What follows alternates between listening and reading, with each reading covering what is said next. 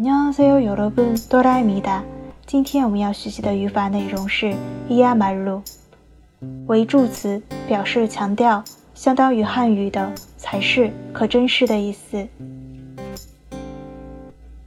我们看一下例句：这里才是最值得来的地方。이곳이야말로가장올만한곳이다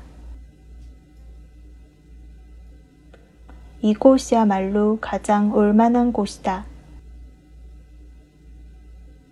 不足才是完美的另一个名字. 부족함, 그것이야말로 완벽함의 다른 이름이다. 부족함, 그것이야말로 완벽함의 다른 이름이다. 你才应该出去。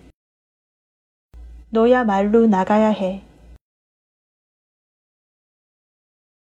너야말로 나가야 해. 冬天才是减肥的最佳时期.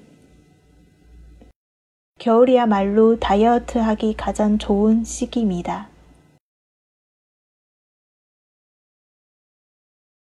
겨울이야말로 다이어트하기 가장 좋은 시기입니다. 在新浪微博公众号“喜马拉雅”搜索“姑姑”就可以找到我了。